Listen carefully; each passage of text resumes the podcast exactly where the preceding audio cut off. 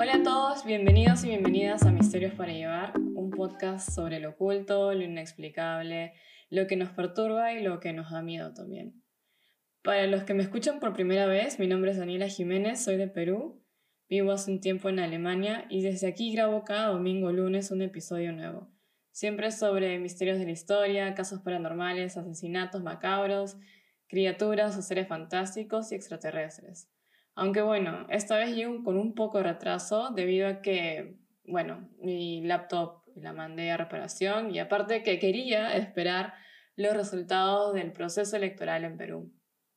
Em, los dos personajes que pasan a segunda vuelta son Pedro Castillo, proveniente de una izquierda no moderna, pero eh, muy radical, que ha surgido esencialmente por el olvido del gobierno al resto del Perú, por otro lado, tenemos a Keiko Fujimori, hija de Alberto Fujimori, el último dictador del Perú.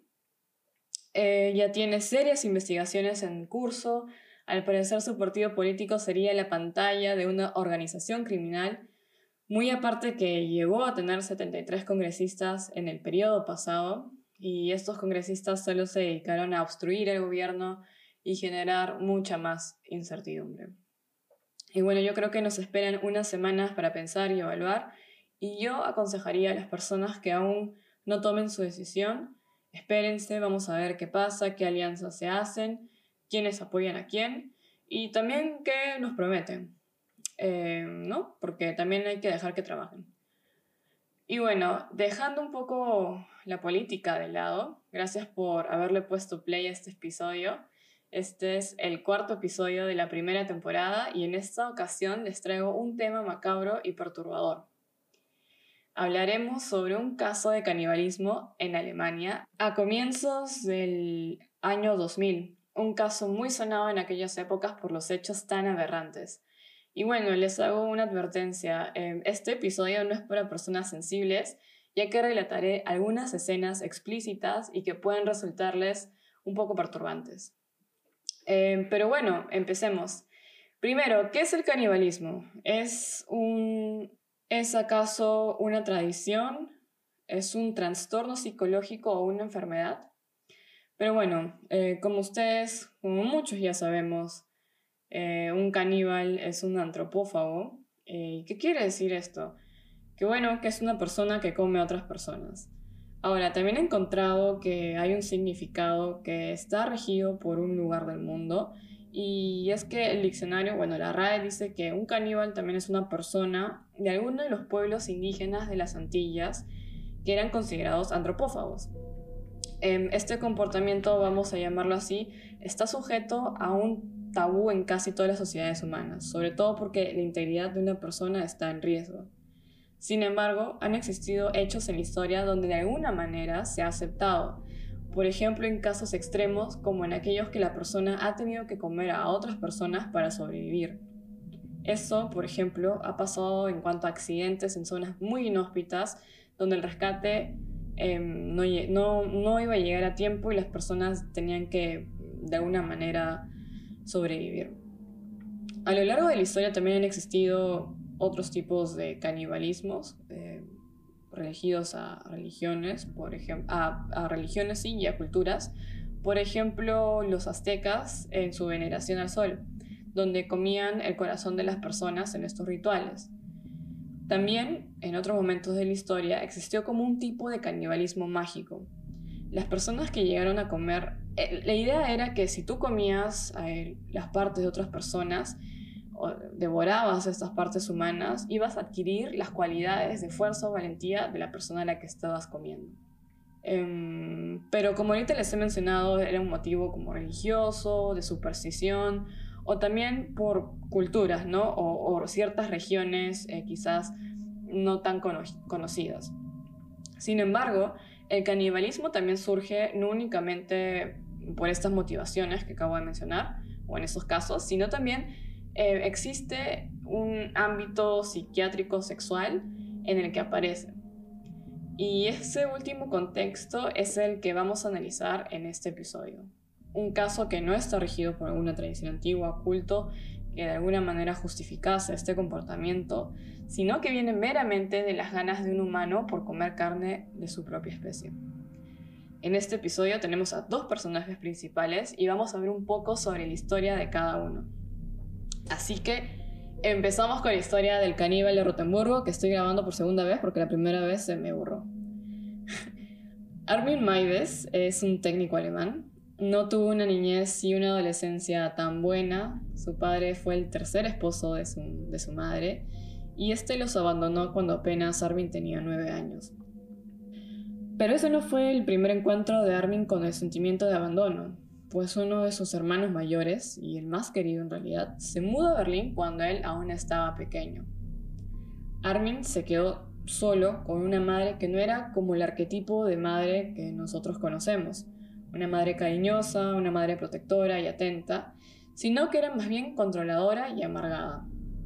Él se queda solo con ella y vive en carne propia toda la frustración de su madre por la ruptura de su, de su matrimonio y en sí por la ruptura de todos sus matrimonios. De niño era aparentemente un chico normal como los otros. En general era bueno en la escuela. En casa armaba casitas y de vez en cuando se peleaba en el colegio o pasaba algo. Lo normal. Era un poco tímido y no andaba a la moda como sus otros amigos. Es más, lo vestían muy anticuadamente. Su madre era autoritaria y cuando podía lo humillaba frente a sus amigos. Una vez eh, Armin llegaba de jugar con sus amigos y le encuentra sentada en el sofá a la madre. Ella, que estaba muy humorada y con dolor de cabeza, le da instrucciones de todo lo que tiene que hacer, que tiene que limpiar las ventanas, lavar los trastes, sacar la basura, trapear la casa, etc. Todo tenía que hacer. Y esto lo dice frente a sus amigos, que también estaban ahí. Y normalmente la madre les mencionaba como que él no había sido un niño bueno y que por eso no volvería a salir a jugar. Y usaba apelativos que eran también un poco vergonzosos. Le decía Minchen, que es la versión del diminutivo de Armin. Y esto cuando uno es joven puede ser vergonzoso. Que tu madre te llame por un apelativo de cariño y le diga a tus amigos que no fuiste un niño bueno. Pero Armin, lejos de defenderse, simplemente sonreía y bajaba la cabeza. Porque uno podría pensar, bueno, luego que sean tus amigos, mandas a tu mamá bien lejos, le dices, no me gusta que me así, etc. Pero él simplemente mm, estaba como resignado a, a que su mamá lo tratara de esa manera. Había renunciado de cierta manera a defenderse de estas humillaciones. Según algunos, se convirtió en una persona que siempre quería complacer a todos, no tenía opinión propia y solía rendirse muy fácilmente y en muchas ocasiones. Era un chico que hacía todo lo que su mamá quería y siempre buscaba complacerla. Em, bueno, él era el, último hijo y el único hombre en la vida de Waltraud Maives, que es la madre, así que obviamente ella no lo soltaría así fácilmente. Cuando la madre aún estaba casada con el, padre de Armin, eh, surgió un episodio que a ustedes les dará una idea de cómo era ella y de algunos de los problemas que tenía. Waltraud eh, denuncia a una conocida de su ex esposo por asesinato, sin pruebas, sin nada, simplemente fue a denunciarla por asesinato.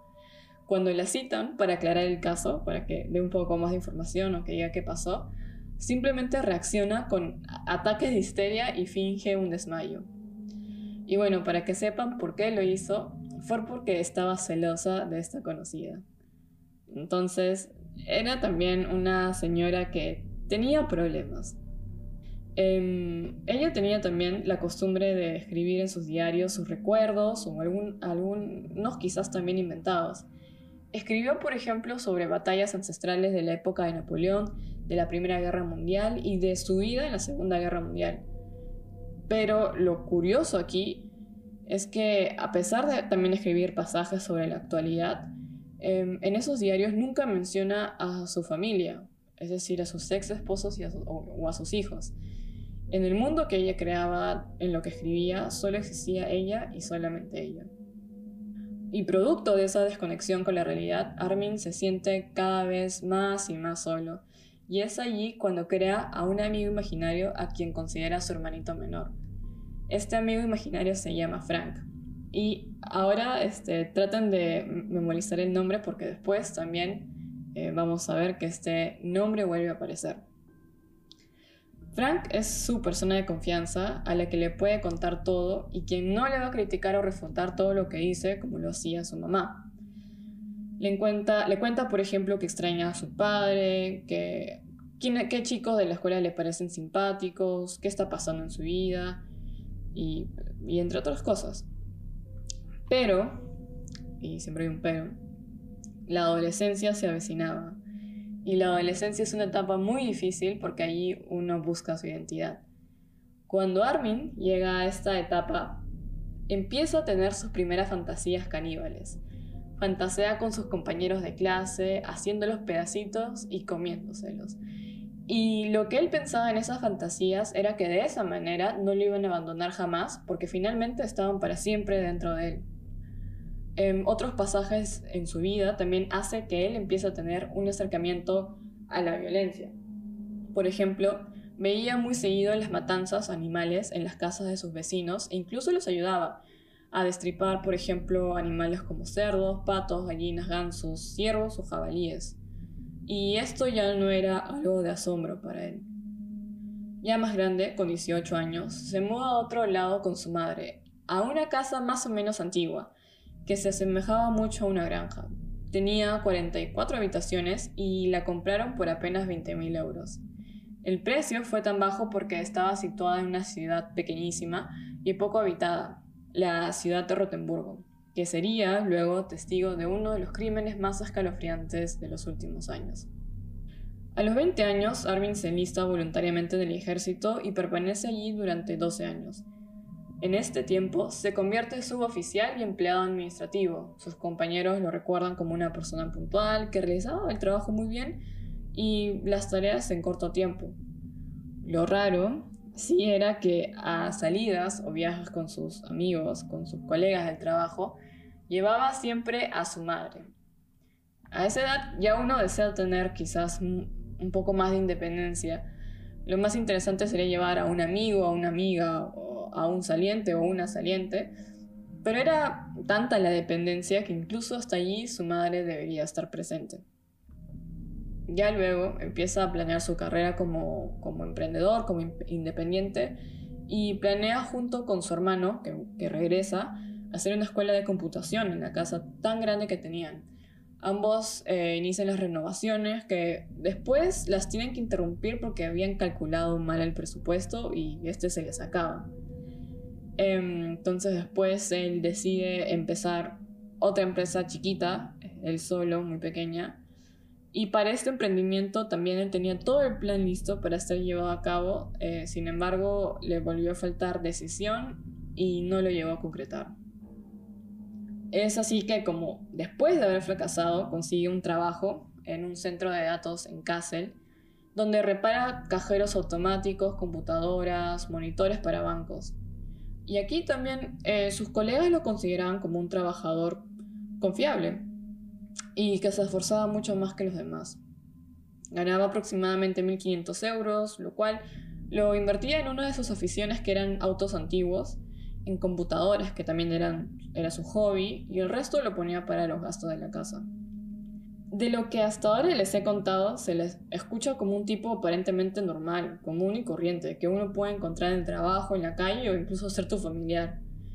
Pero otra era la historia cuando nadie lo veía, es ahí donde finalmente podía de alguna manera realizar sus fantasías. Armin en su tiempo libre leía historias de asesinos en series, de caníbales o casos de asesinatos espeluznantes en los Estados Unidos.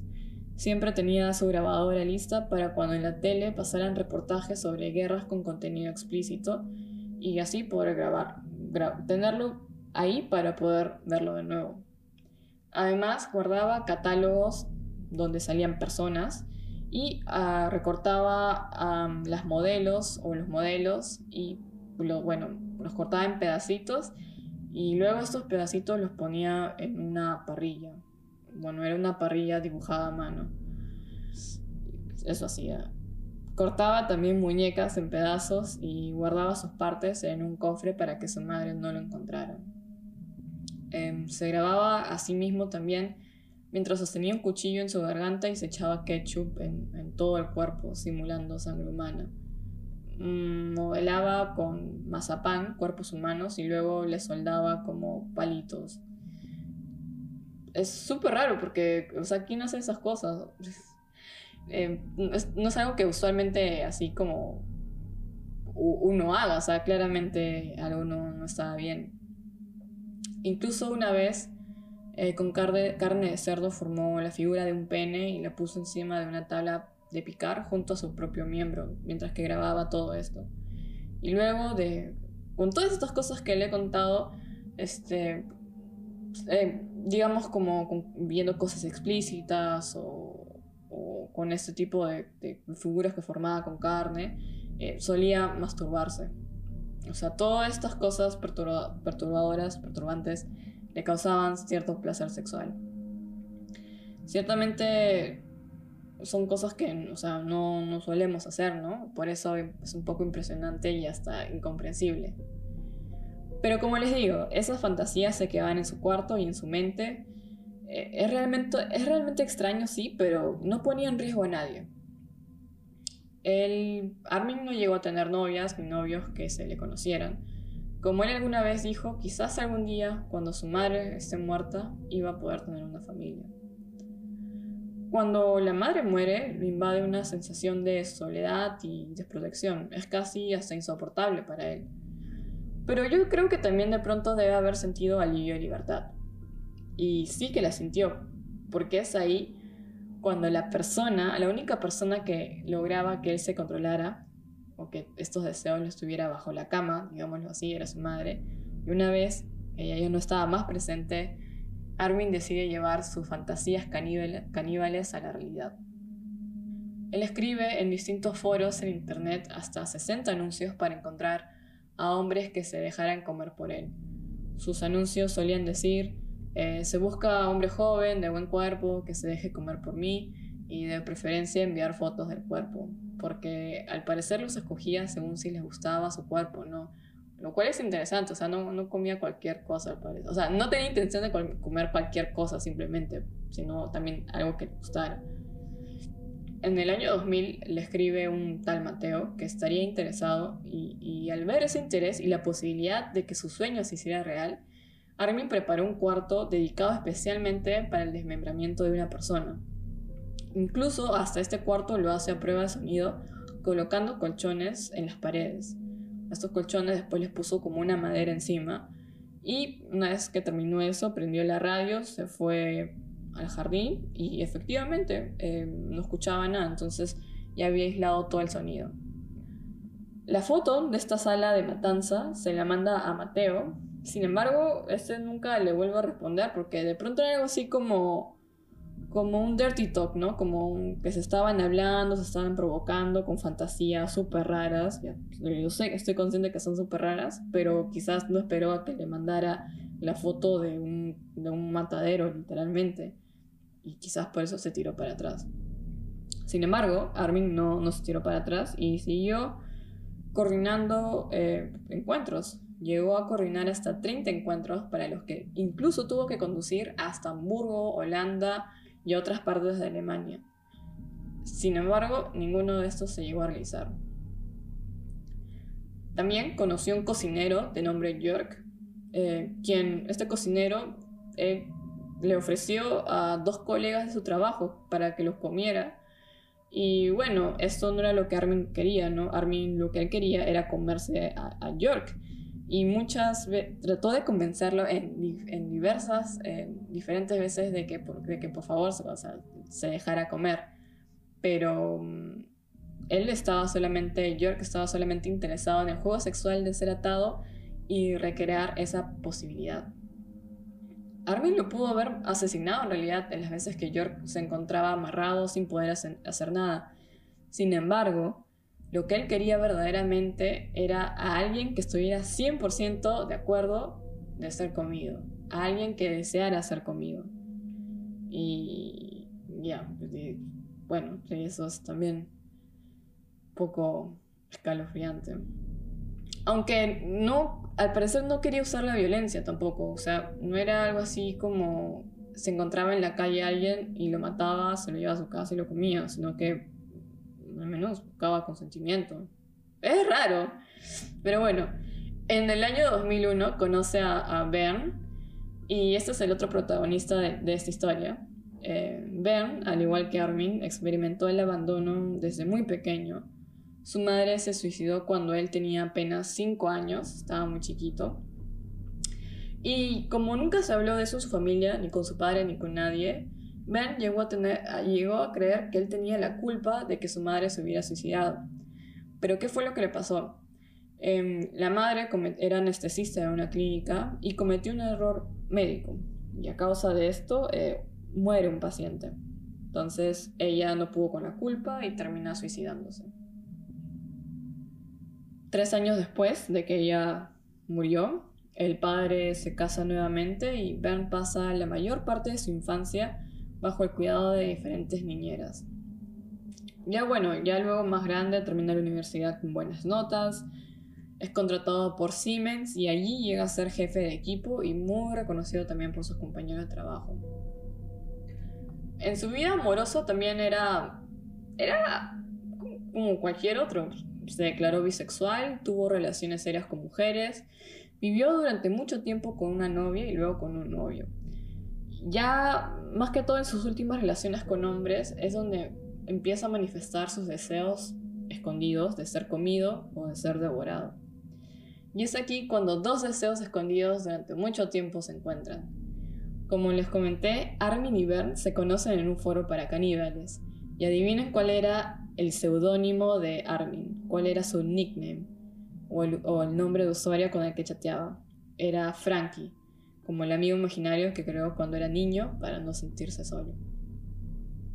Es así como Ben decide ir a visitar a Armin y aquí es interesante cómo él lo planea todo, porque claro, él estaba yendo prácticamente a que se lo coman. Em, él pide un día de vacaciones en su trabajo em, y dice que se va a Londres para un tratamiento capilar. Borra de su computadora todos los datos, todos, todos los archivos y compra un ticket de tren en efectivo para que la policía no pudiera rastrearlo una vez no se sepa más de él. Ya luego em, se encuentra eh, con, con, Armin y él lo recoge en la estación de tren a la que llega y lo lleva a su casa. Em, yo me pregunto si en el camino a, a, conocerse con, con, Armin no pensó que estaba yendo literal a morir. O sea, eso es lo que a mí me, me perturba porque tú te vas a visitar a alguien contento y todo porque le vas a pasar bien y todo, pero no porque, o sea, si te van a matar, la historia es distinta.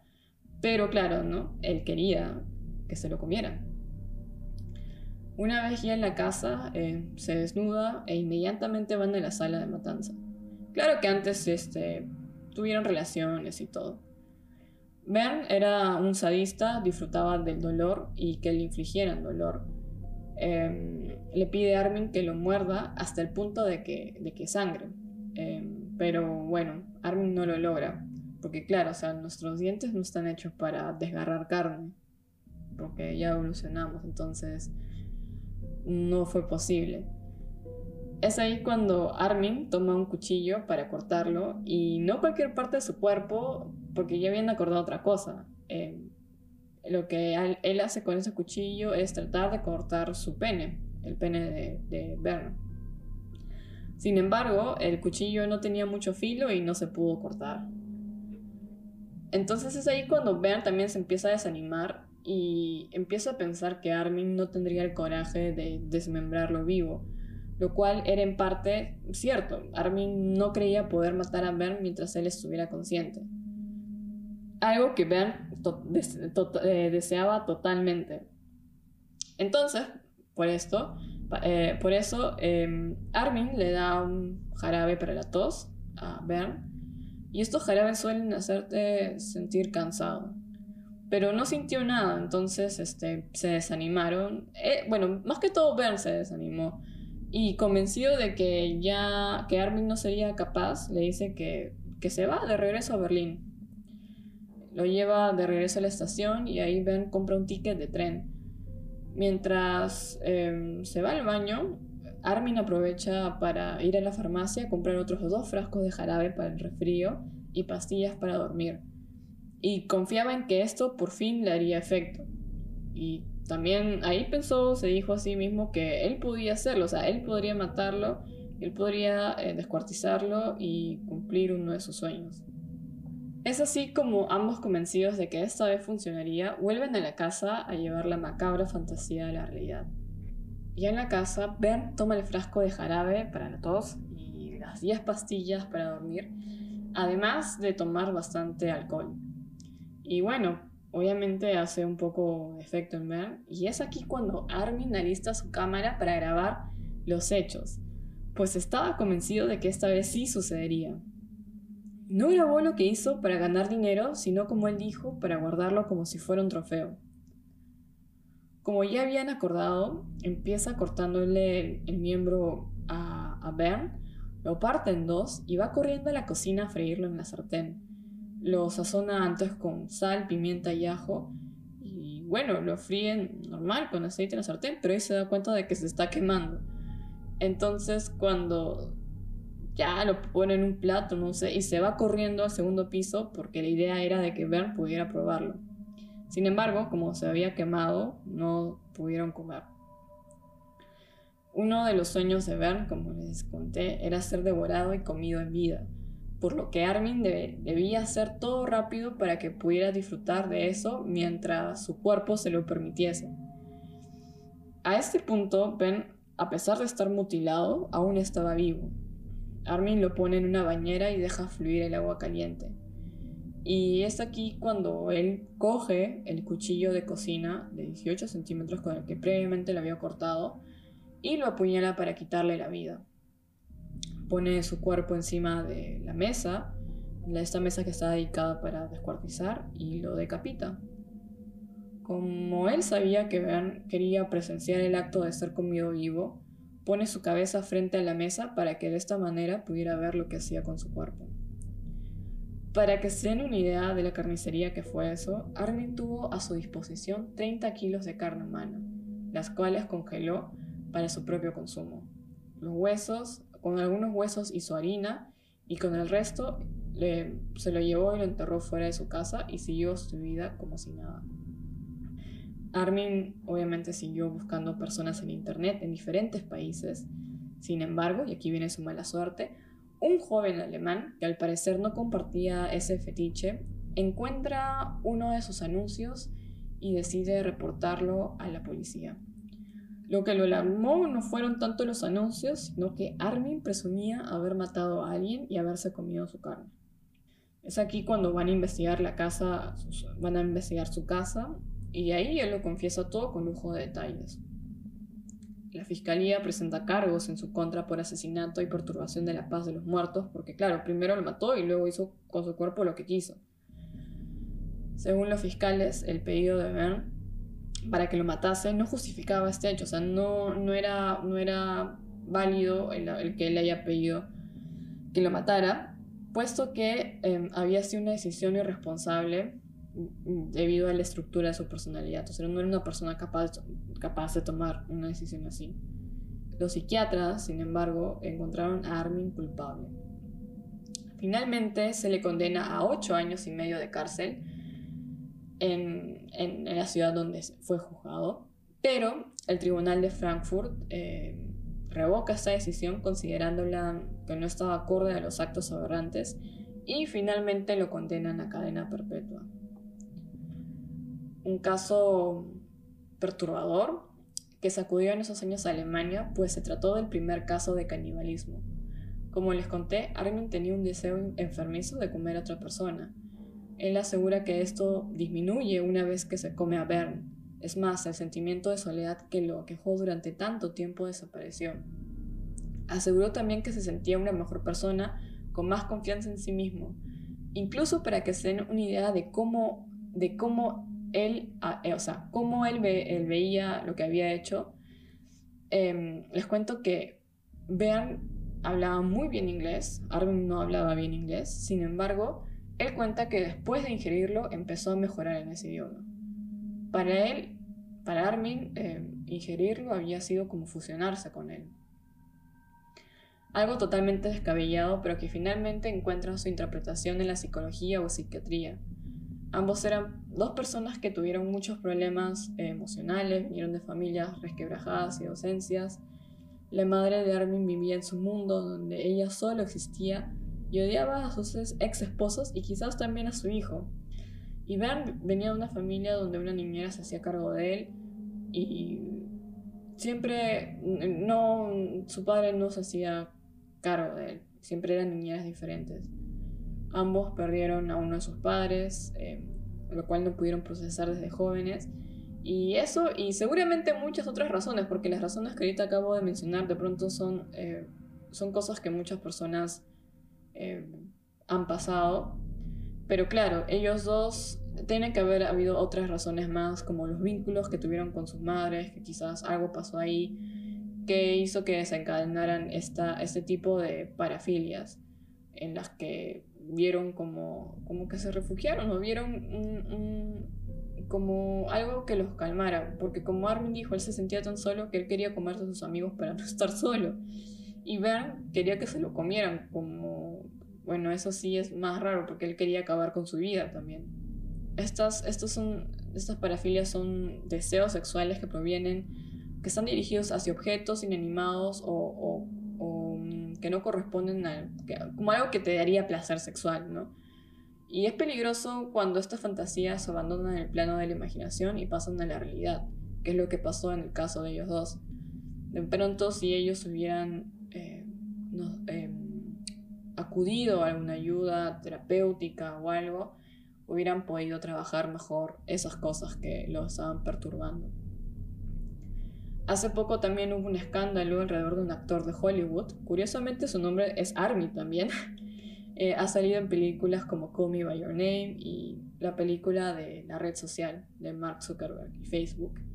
Y muchas chicas lo expusieron al ser víctimas de abusos y maltratos y de conversaciones súper extrañas, mostraron screenshots o pantallazos en los que él les expresaba su deseo de comerse las vivas.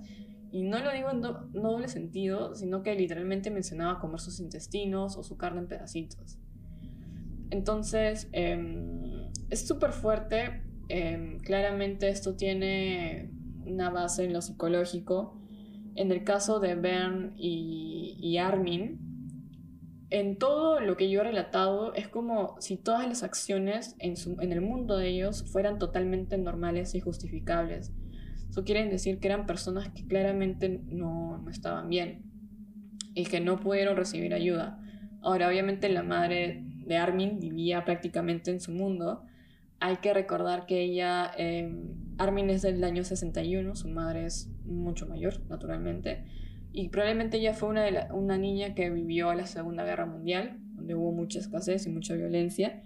Y quizás em, de ahí también eh, quedó con secuelas, ¿no? Em, entonces son cosas que desencadenan también, llevan a, los hijos a, no tener tan em, como el mejor desarrollo.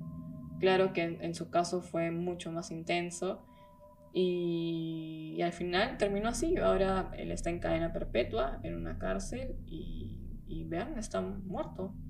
Entonces, ¿ustedes qué opinan sobre este tipo de casos? ¿Lo atribuyen al lado psicológico o creen que reside más que todo en la maldad de hacerle daño al otro? ¿Qué opinan? Y bueno, con estas preguntas de reflexión me despido. Espero que les haya gustado este capítulo. No se olviden de seguirme en mis redes sociales. Me encuentran en Instagram como arroba misterios para llevar. También si les gustó, no se olviden de compartir este humilde podcast a sus familiares o amigos. Y em, si están interesados, tengo tres capítulos más. El primero es el origen de Jesús, que al parecer no fue hijo de Dios. El segundo es sobre el ángel de la muerte, Joseph Mengele, una época, en la época nazi. El tercero es sobre los exorcismos, también un caso de la vida real en la que se basaron los creadores de em, El exorcismo de Emily Rose. Así que si tienen ganas de escuchar más temas misteriosos que les den miedo, pueden eh, escuchar los que ya les mencioné. Bueno, nos vemos el próximo lunes o martes con un nuevo episodio. Muchas gracias y buen fin de semana. Chao.